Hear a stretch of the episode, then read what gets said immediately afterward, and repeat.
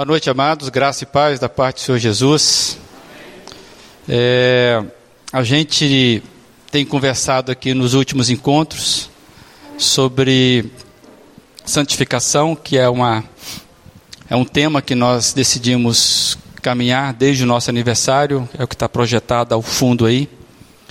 Então, mais uma vez, nós vamos seguir esse, esse, esses estudos. Espero mesmo que isso possa fazer diferença na vida da nossa igreja, a começar na sua vida. E, e hoje nós iremos falar sobre a santidade de Deus. Tem muita coisa preciosa sobre a santidade de Deus.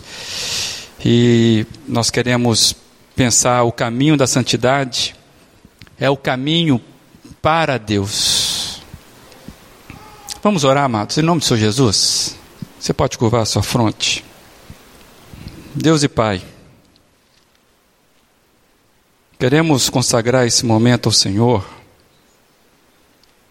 porque o nosso desejo é que a tua palavra não seja em vão na minha vida, na vida de cada pessoa que está aqui.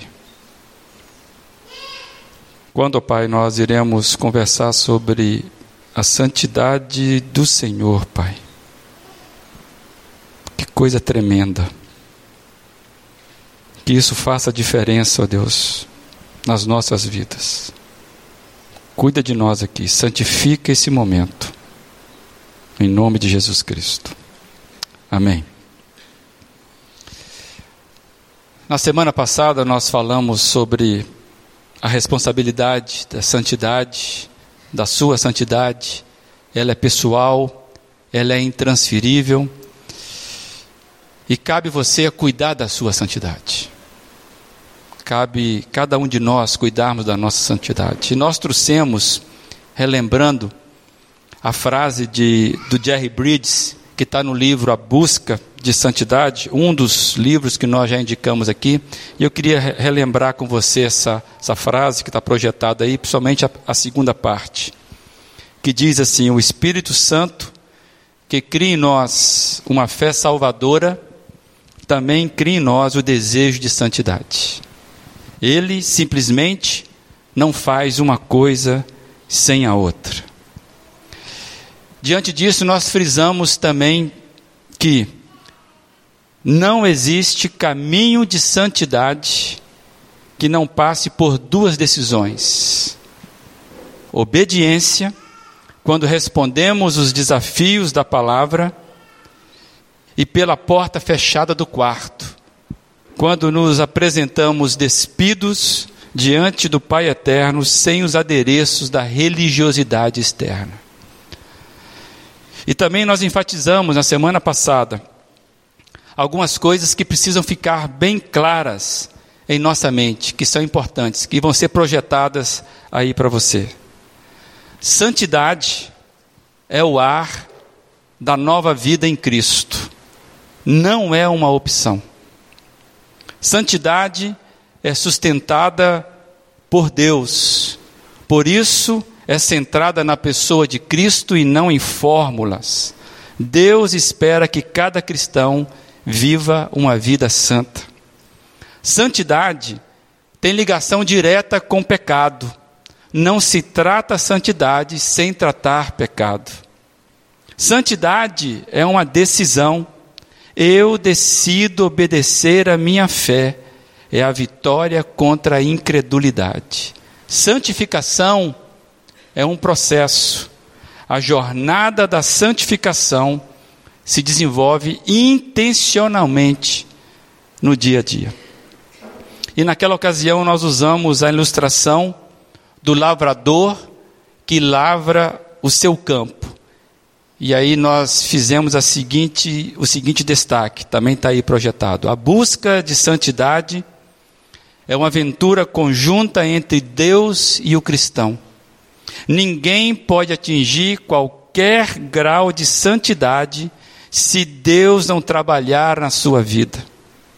Deus fez com que pudéssemos andar em santidade. Contudo, ele nos deu a, a responsabilidade de andarmos. Não fará isso por nós. Entre outras coisas, nós lançamos então o desafio para que todos nós pudéssemos estar anotando aí os nossos pecados, os seus pecados. Especialmente aqueles pecados que nós classificamos como toleráveis nas nossas vidas. E o desafio é que nós estivéssemos anotando pelo menos os, os mais próximos da gente e durante a semana pudéssemos estarmos apresentando isso a Deus no nosso quarto de oração. Eu não sei quantos fizeram isso durante a semana, quantos tomaram essa decisão. Como é que foi a semana, a sua semana com relação a isso? E mais, eu queria que você trouxesse sempre o seu bloco. Né? Tem gente que comprou um bloco aí, me contou aí, que comprou um bloco para anotar de mais de 90 páginas. Falei, está animado. Só que ele esqueceu o bloco em casa. Então vamos orar por ele, né? em nome do Senhor Jesus. É, mas eu queria que você trouxesse o seu bloco de anotações. Eu queria que você tratasse isso como seriedade para você. Isso não é para mim, não é para a igreja, para que não seja mais um encontro. Então nós vamos caminhar sempre desafiando você a levar algo para casa na semana. O que? O que tem respeito a você. Você leva o que você quiser levar em Deus. Se você não levar nada, você não levou nada. Mas o desafio é que você leve para casa. E se na semana passada você ouviu e esqueceu, o bloco fica aberto aí, você continue anotando quais são os seus compromissos diante do Senhor, o que Ele trouxer para você. Então, a fim de nós continuarmos essa conversa a respeito de santificação, eu queria que você ficasse de pé, se você puder, e nós vamos ler o texto que é base para as nossas reflexões, que é 1 Pedro 3,15. Antes, santifiquem Cristo como Senhor em seu coração. Estejam sempre preparados para responder a qualquer que lhes pedir a razão da esperança que há em vocês. Antes, santifiquem Cristo como Senhor do coração. E eu queria ler outro texto que também está em 1 Pedro, capítulo 1, versículo 15 e 16. Mas, assim como é santo aquele que os chamou, sejam santos vocês também em tudo o que fizerem, pois está escrito: sejam santos, porque eu sou santo. Assim como é santo aquele que os chamou, sejam santo em tudo em que vocês fizerem, pois está escrito: sejam santos, porque eu sou santo. Mais uma vez eu queria que você orasse pela sua vida, eu vou orar juntamente. Coloca a tua vida diante dessa palavra. Que santificado seja essa palavra no nosso coração. Deus, nós estamos diante da tua palavra e queremos que ela seja mais do que uma letra, que ela possa ser viva em nós, para a glória de Jesus Cristo. Amém. Tem uma frase que ultimamente ficou muito muito utilizada em filmes, em músicas, pregações. Possivelmente você conhece essa frase. Deus é bom em todo tempo. Em todo tempo, Deus é bom. E essa frase, para nós, eu fiquei pensando, é um consolo muito grande. Especialmente quando as coisas não estão indo lá muito bem. Quando as coisas parecem que não estão se encaixando, você pensar que Deus é bom em todo tempo. Porque muitas vezes nós duvidamos da bondade do Senhor quando estamos passando por circunstâncias difíceis. Muita gente fica em dúvida se Deus é tão bom assim, porque eu estou passando por isso. A Bíblia, ela nos fala que esse Deus bondoso em todo tempo, ele é amor. A primeira carta de João fala isso muito forte. por exemplo, no capítulo 4, versículo 8, mas eu quero ler um texto, 1 João 4,16, olha o que diz aí. Assim, conhecemos o amor de Deus, o amor que Deus tem por nós, e confiamos nesse amor. Deus é amor. Todo aquele que permanece no amor, permanece em Deus, e Deus nele. Amados, isso é espetacular essa revelação. Saber que Deus é amor e saber que a sua bondade flui em todo tempo. Eu não sei se nós aqui, se algum de nós aqui conseguimos dimensionar, imaginar esta informação inteiramente porque nós somos finitos, nós somos limitados. Como é imaginar um Deus que é perfeitamente amor, que nos ama em todo o tempo? Isso é grande demais. Agora eu queria deixar uma pergunta com você. Sabendo disso, que Deus nos ama em todo o tempo de forma perfeita. Deus pode odiar? Existe algo que Deus odeia? Hum, vamos na Bíblia conferir isso. Nós queremos ser bíblicos. Então vai anotando esses textos aí. Salmo 5, 4 a 6. Tu não és um Deus que tem prazer na injustiça. Contigo o mal não pode habitar. Os arrogantes não são aceitos na tua presença. Odeias todos os que praticam mal. Destrói os mentirosos, os assassinos e os traiçoeiros, o Senhor detesta. Provérbios 6, 16 a 19. Há seis coisas que o Senhor odeia, e sete coisas que ele detesta os olhos altivos, a língua mentirosa, mãos que derramam sangue inocente, coração que traça planos perversos, pés que se apressam para fazer o mal, a testemunha falsa que espalha mentiras e aqueles que provocam discórdia entre irmãos. Provérbios 20, 10 pesos adulterados e medidas falsificadas são coisas que o Senhor detesta. Romanos 1, verso 18. Portanto, a ira de Deus é revelada contra toda a impiedade e injustiça dos homens que suprimem a verdade pela injustiça. E Isaías 59, 1 e 2 talvez relata esse, essa bondade do Senhor com essa, vamos chamar, parte onde o Senhor odeia. Vejam, o braço do Senhor não está tão curto que não possa salvar. E os seus ouvidos, ou o seu ouvido tão surdo que não possa ouvir. Mas as suas maldades separam vocês do seu Deus. E os seus pecados esconderam de vocês o rosto dele, e por isso ele não os ouvirá. Onde é que está a parte que Deus odeia? Está com a gente. Se você observar tudo que Deus odeia, é a parte minha e a parte sua. A Bíblia, quando revela Deus, é revelação de Deus para nós, ele nos apresenta Deus que se, se manifesta como amor, que é totalmente e perfeitamente bom. No entanto, odeia o pecado.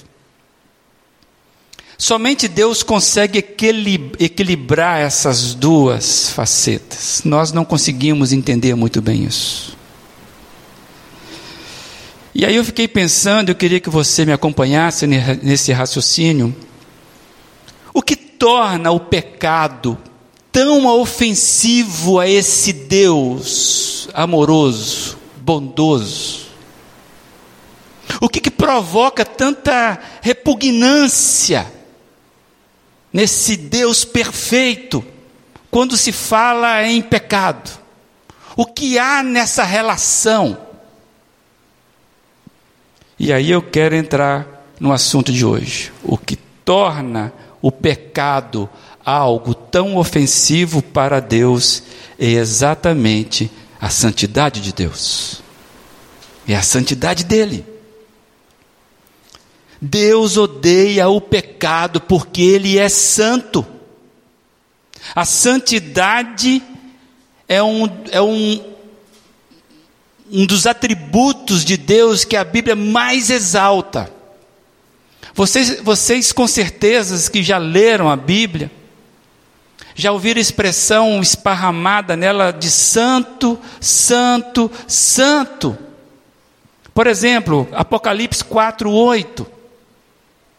Santo, santo, santo é o Senhor, o Deus Todo-Poderoso, que era, que é e que há de vir.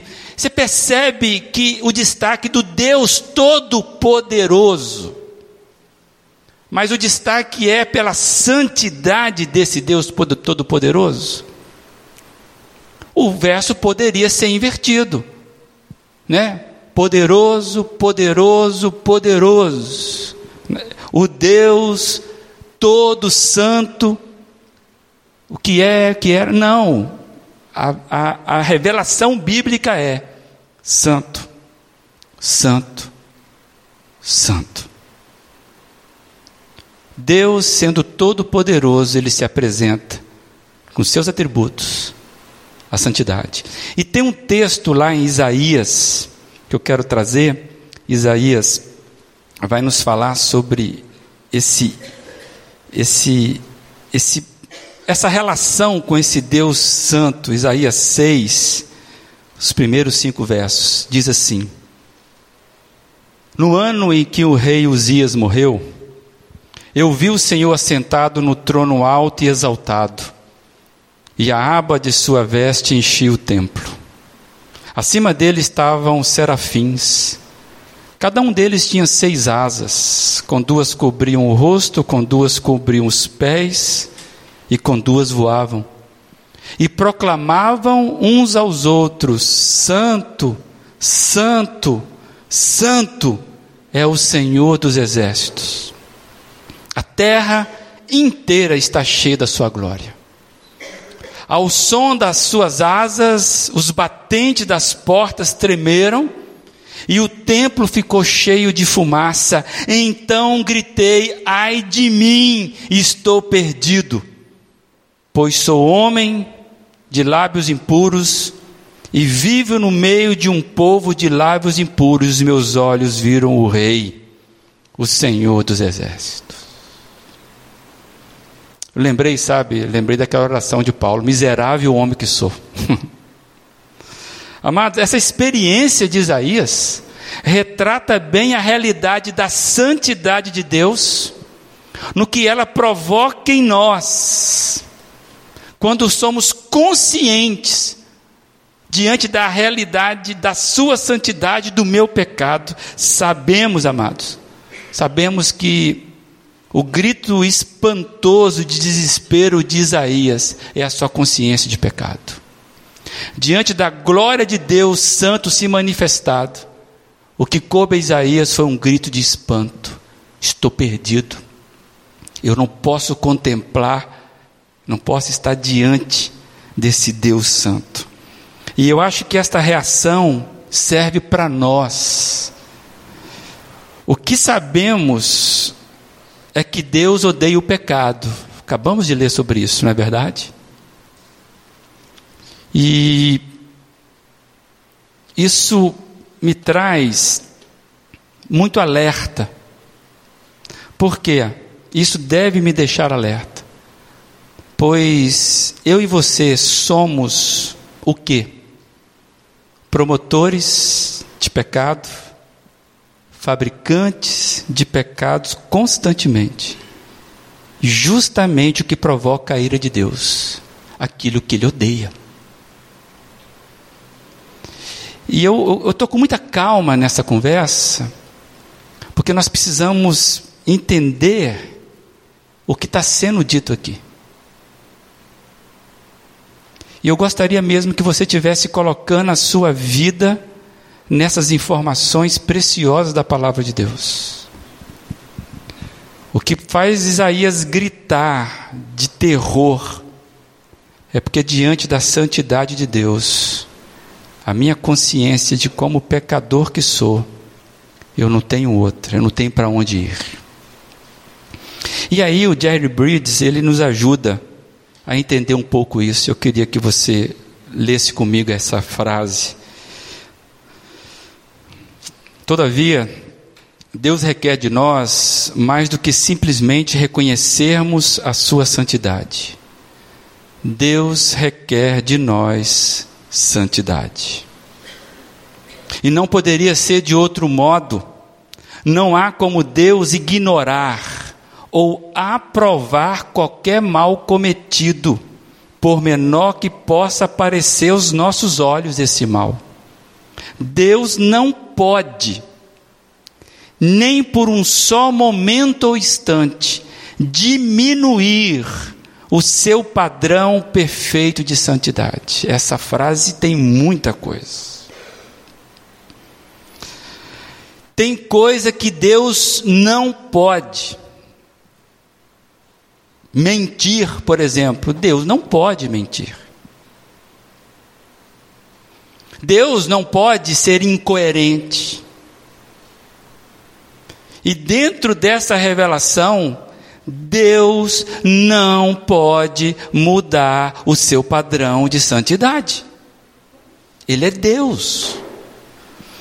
Então, quando essa frase vem que não basta eu ficar admirado com a santidade de Deus, que Deus requer de mim santidade, a coisa vai ficando mais séria para cada um de nós. Você compreende assim? Porque uma coisa é eu reconhecer a soberania de Deus, reconhecer que esse Deus é bondoso. A outra coisa é o que esse Deus requer de mim. Eu conheço muita gente que admira Jesus, que admira Deus, mas não está nem aí para aquilo que Deus requer dele. E às vezes, para a gente, nós tentamos justificar diante de Deus algumas ações que nós classificamos como pequenos desvios, que são apenas erros superficiais. Mas Deus não aceita as nossas desculpas. Ele odeia o pecado. E o Jerry Bridges, ele colocou nessa frase aí: sendo um ser infinito, ele odeia infinitamente o pecado. Aí eu lembrei de um filme chamado O Fugitivo, com Harrison Ford. E nesse filme tem uma frase dita pelo o personagem do Tommy Lee Jones que é essa aí: Eu não barganho. Não sei quem já viu esse filme. Em determinado momento, a situação fica tensa. Eles invadem uma casa, os policiais, e, e aí tem um traficante que sequestra um outro policial. E naquela confusão, esse, esse bandido, ele começa a querer negociar a fuga dele. E começa então a propor algumas coisas com a arma apontada na cabeça de um outro policial. E o personagem do, do Tommy Lee Jones, então, é quem está articulando ali as coisas. E em determinado momento, então, ele toma uma decisão de eliminar aquele bandido de uma forma muito arriscada. E ele elimina aquele bandido e liberta o policial. E aí, quando o policial que foi salvo chega para ele, logo depois, e fala assim: Por que, que você fez isso? Aí ele chega bem pertinho do ouvido do policial que foi salvo e fala assim: Eu não barganho. Por que, que eu pensei nisso? Porque muitas vezes o que nós fazemos ou queremos fazer com Deus é uma espécie de barganha. Deus, pela santidade dele, não lida com barganhas. E muitas vezes nós usamos mal uma frase que nós também conhecemos. Muitas vezes nós dizemos: Deus odeia o pecado mas ama o pecador. Conhece essa frase?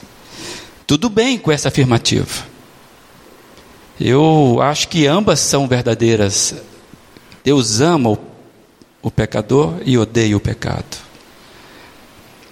Mas nós não podemos esquecer que nesta frase, o que é nosso é o pecado e o pecador dessa frase.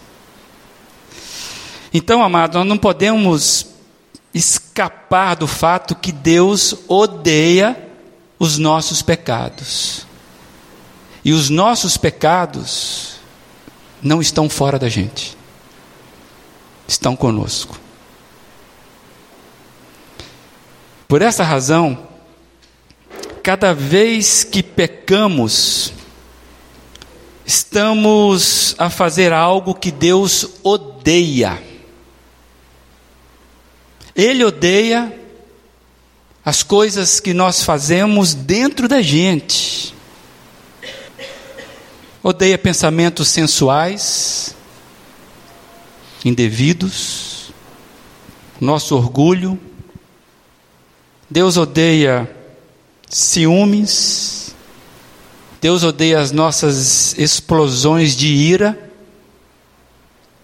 Deus odeia as nossas segundas intenções nas nossas conversas, as intenções de maquinar o mal contra alguém. Deus odeia aquela mentirinha justificável. Deus odeia a nossa racionalidade, achar que os fins justificam os meios. Simplesmente Deus odeia, detesta, isso é nojeira para Deus. Nós precisamos ganhar profunda consciência do fato que Deus odeia todas essas coisas. E se você for honesto com você agora, como eu estou sendo comigo, tem muito a ver com a gente. Então, se você lembrou de alguma coisa aí, talvez da frase que eu disse, já anota no teu papel.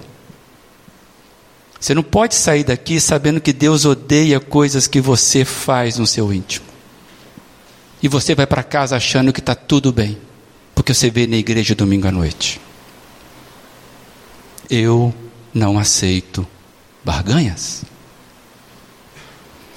Bem, a gente precisa parar aqui, e eu queria parar mesmo, para a gente respirar um pouco, para digerir todo esse processo. Por quê?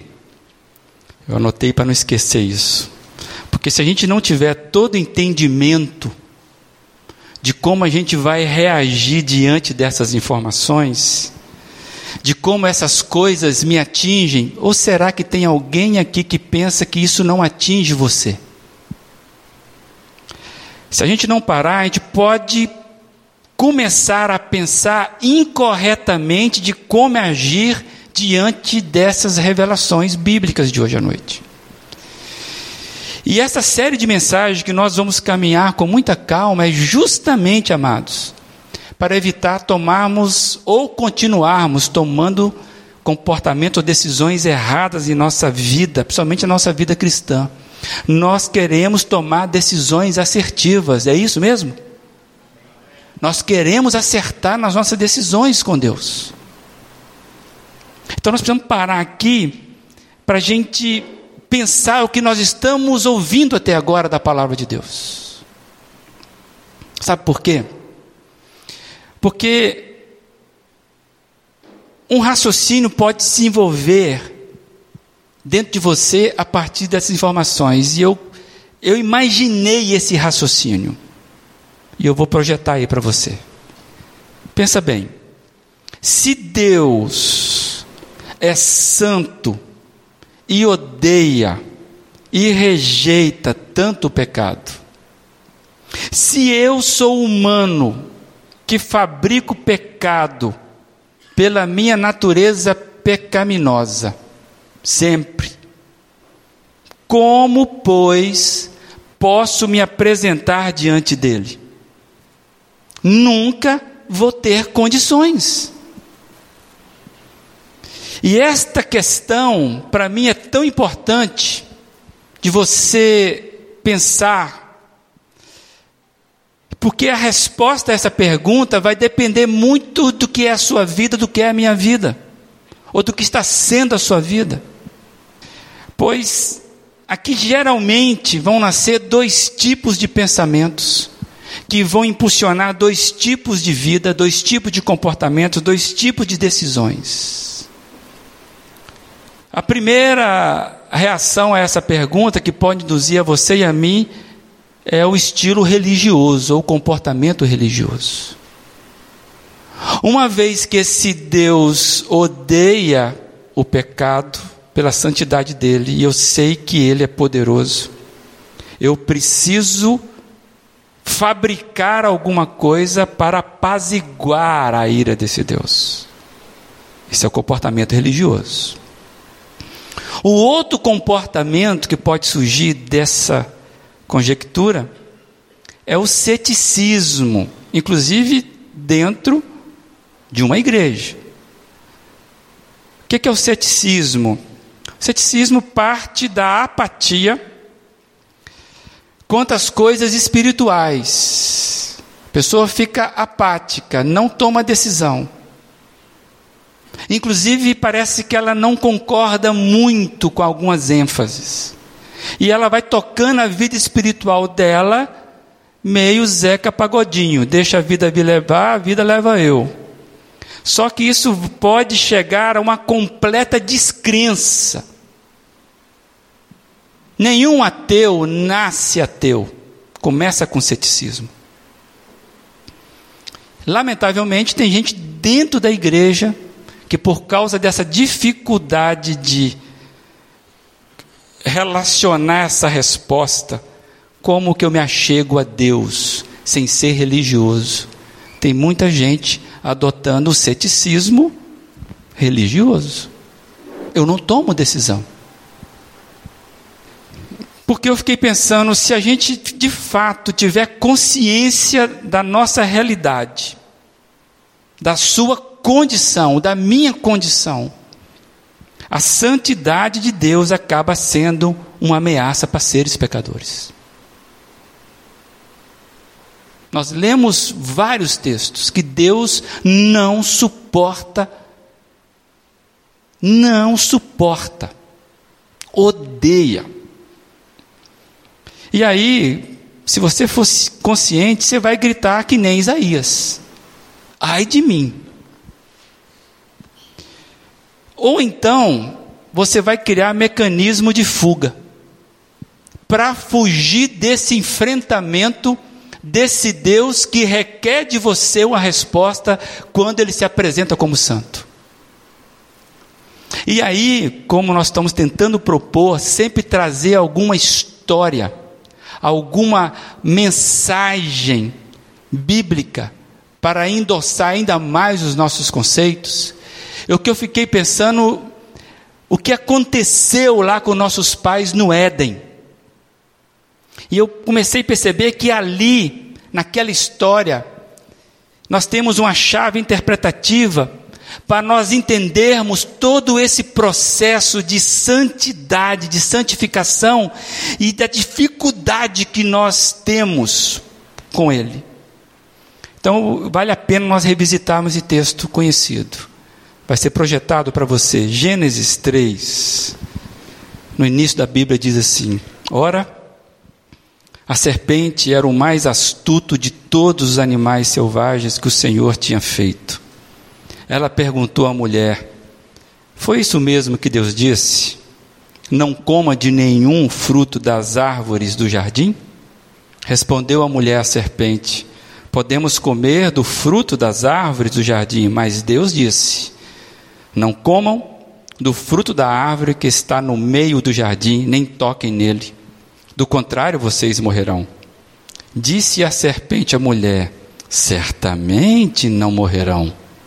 Deus sabe que no dia em que dele comerem, seus olhos se abrirão e vocês serão como Deus, conhecedores do bem e do mal. Quando a mulher viu que a árvore parecia agradável ao paladar, era atraente aos olhos, e além disso, desejável para dela se obter discernimento, tomou seu fruto, comeu e o deu ao seu marido, que também comeu. Os olhos dos dois se abriram e perceberam que estavam nus. Então juntaram folhas de figueira para cobrir-se. Ouvindo o homem e sua mulher os passos de Deus, os passos do Senhor Deus, que andava pelo jardim quando soprava a brisa do dia, esconderam-se da presença do Senhor Deus entre as árvores do jardim. Mas o Senhor Deus chamou o homem perguntando: Onde você está? Ou onde está você? Ele respondeu: Eu ouvi os seus passos no jardim e fiquei com medo porque estava nu, por isso me escondi. E Deus perguntou: Quem lhe disse que você estava nu? Você comeu do fruto da árvore que eu lhe proibi comer?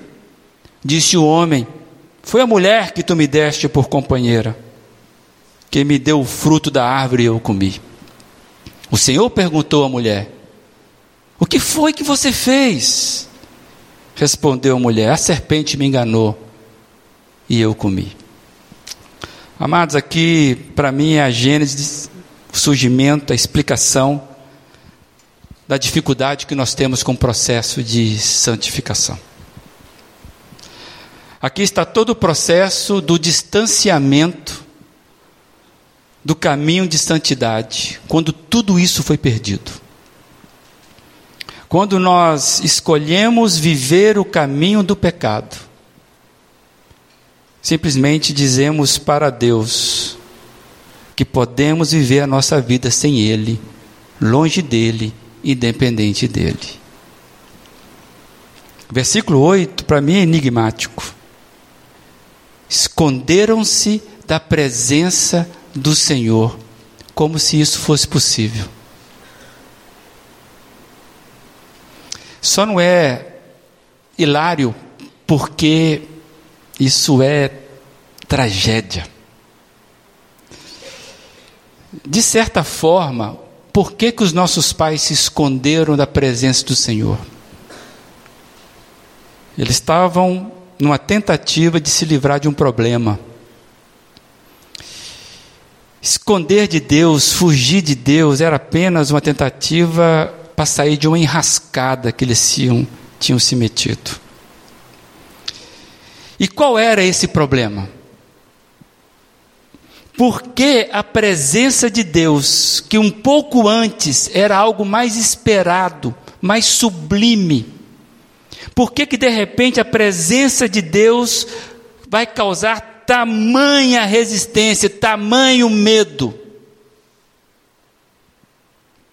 Para mim, o que está explícito aqui é que se trata de dois mundos em choque. A partir daquele momento, por causa do pecado, duas condições se opõem, duas situações antagônicas, duas situações paradoxais. E aí eu quero trazer uma figura que, tem, que eu acho que representa isso. O que causa terror ao homem pecador é a santidade de Deus. A consciência da santidade de Deus faz com que fujamos da Sua presença.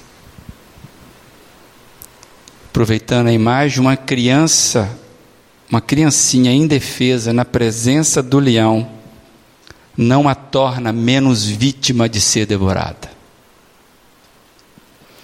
Por que, que essa figura para mim é emblemática? O leão é branco. e a criancinha simboliza a inocência. mas ela vai ser devorada pelo leão. Tem muita gente que não quer conhecer Deus, achando que vai usar a, o seu desconhecimento, ou seja, o seu não envolvimento, para ter desculpa diante de Deus. Eu não sabia. Isso não cola, moçada. Essa criança, ou se fosse um adulto, está correndo um sério risco. E é isso que traz é, o terror ao homem, é a santidade de Deus. Diante de Deus, a santidade de Deus para nós é um leão feroz. Por isso, a tentativa nossa de criar mecanismo que apaziguem este Deus, por isso nós somos inclinados a apresentarmos coisas boas, atos de bondades, virtudes. Isso tudo é princípio, amados, de ato religioso. Eu estava, fui levar a Giane no médico na sexta-feira e eu tive que limpar o carro não vem o caso. E aí, conversando com o dono da lavação, me apresentei, conversando e descobrindo, descobri que eu sou pastor. Ah, você sabe, eu sou praticante. Eu não sou muito praticante, não, mas eu, assim, eu sou, sou, mas não sou. Mas tem uma coisa, olha, tá vendo esse menino ali? O que eu faço? Esse menino aí estava assim, assim, assado, estou dando emprego para ele, né, para que ele possa melhorar, porque eu acho que eu, eu vou fazer o, o, que eu posso fazer de bom.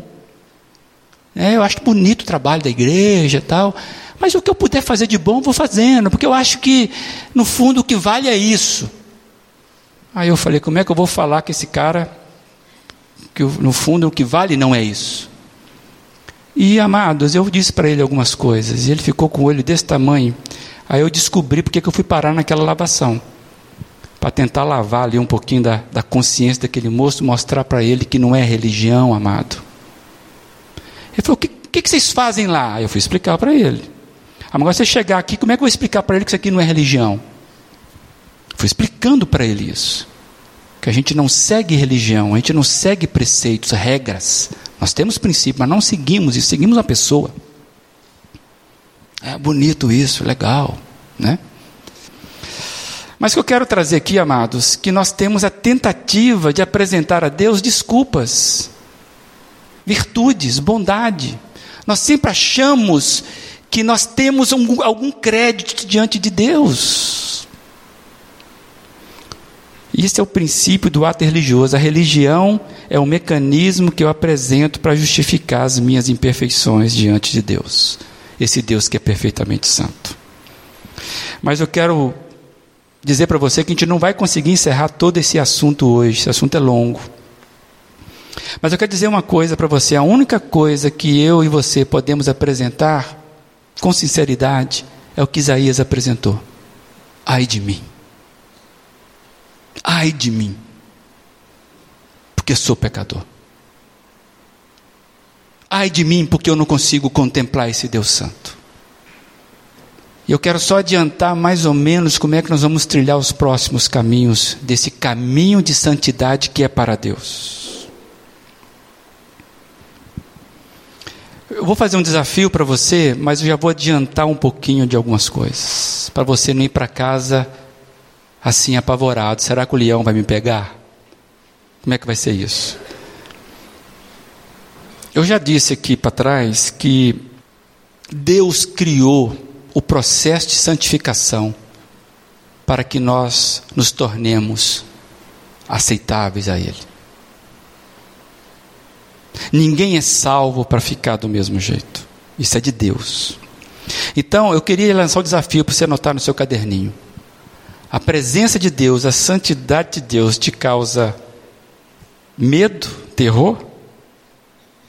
Por quê? Mas deixa eu adiantar um pouquinho aqui. Eu vou lançar na frente aí outro desafio. Uma vez que Deus sabe disso, porque Deus é onisciente, Ele providenciou antes de tudo um caminho para que pudéssemos estar na Sua presença sem sermos fulminados. O caminho de santidade foi construído por Deus para que pudéssemos achar o caminho de volta da comunhão plena com Ele. O caminho de santidade foi o que Deus criou para que pudéssemos estar mais próximo dele, do jeito aceitável. E, consequentemente, da vida que Ele tem para nós. Este caminho de santidade, isso é muito importante você entender. Esse caminho de santidade foi todo trilhado por Jesus. Jesus abriu caminho para que os homens em estado de pecado pudessem estar na presença do Pai eterno sem serem fulminados. Por isso que um dos princípios que nós precisamos entender que a minha santidade ela é segura, ela é apresentável em Deus, em Jesus. Nenhum de nós tem capacidade para desenvolver santidade sem Jesus. Em Jesus, o que era a nossa ameaça, o que era o nosso temor, o que era o nosso terror, tornou-se o nosso conforto e segurança. Por isso nós cantamos hoje: que segurança sou de Jesus, e já desfruto as bênçãos da luz. Sou por Jesus herdeiro de Deus, ele me leva à glória de Deus, à presença dessa glória sem ser fulminado. Por isso a gente precisa entender que no nosso processo de santidade, cada um de nós, o que era necessário para possibilitar a vitória, a nossa vitória sobre o pecado, foi tudo conquistado em Jesus Cristo. Então, Cristo, ou em Cristo, eu não preciso ter receio de chegar na presença do Pai. Pelo contrário, Ele me instiga a fazer isso. Pois em Cristo e somente nele a nossa santidade permite sermos vistos como filhos. E isso nos põe de joelhos. Não tem como você, quando você fala, eu sou aceito pelo Deus Santo que é Pai e você não cair de joelhos. É bênção demais. Porque o que ele vê em você não tem nada que agrada nele. Nada que agrada a ele. Entender a santidade de Deus nos ajuda a trilharmos o nosso caminho de santificação. Deu para entender isso? Então, por isso, nós precisamos passar pela santidade de Deus, porque ela é que sustenta tudo. Ela é o nosso parâmetro. Quando ele diz, sede santo porque eu sou santo, se ele não tivesse criado o mecanismo, nós estávamos fulminados, porque ninguém seria capaz.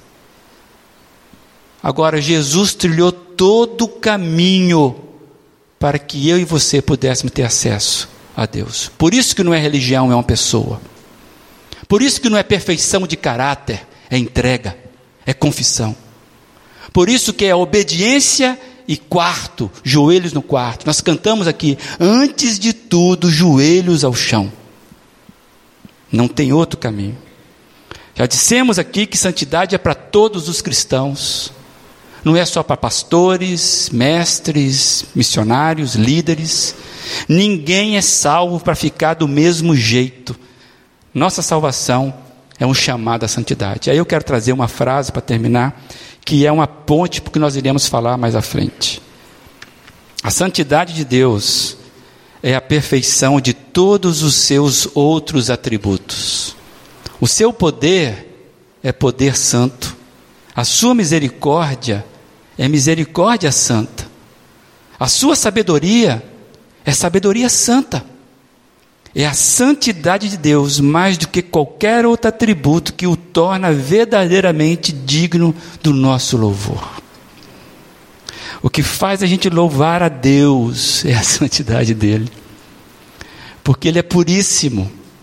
Eu sei que não vem ato de injustiça dele, não é um Deus poderoso que vai mostrar poder, é um Deus que é poderoso, mas ele é santo, puro, perfeito. E hoje o desafio para mim e para você, para nós respondermos é a santidade de Deus para você e para mim, é motivo de louvor ou de medo? Anota essa pergunta e leva para casa. A santidade de Deus é motivo de louvor ou de medo? Lembra do leão? A síndrome da fuga de Deus indica que nós, para nós que ainda estamos vacilantes no caminho da santificação, e consequentemente ainda, amados, dúvidas com relação à nossa salvação. Se talvez você, o seu coração está mais com medo do que para louvor, eu queria que você revisitasse a sua salvação. Se Deus te chamasse hoje à presença dEle, seria agradável ou desagradável? Talvez para muitos aqui Deus está perguntando: onde está você? Por que você está se escondendo de mim? Por que ainda você procura mecanismo para fugir de mim? Queria que você, se pudesse, anote aí para você viver nessa semana. Quais são os meus temores? Está sendo projetado aí. Quais são os meus temores em relação a Deus? Em que áreas da minha vida os meus pés têm demonstrado vacilantes? Eu queria desafiar você a apresentar os seus temores a Deus como nunca você fez antes. Apresente os seus temores em formato de louvor. Adore a Deus como forma de reconhecimento por Ele ter criado o caminho de santificação para podermos relacionar com Ele. Quanto mais eu olho para Deus, mais eu preciso cair, porque eu sei o tanto que eu não sou. Que você e eu possamos descobrir de vez esse desafio aí, ou essa informação final aí. A santidade de Deus é a perfeição que traz paz e segurança no meu caminho de santidade. E isso é motivo de louvor e adoração.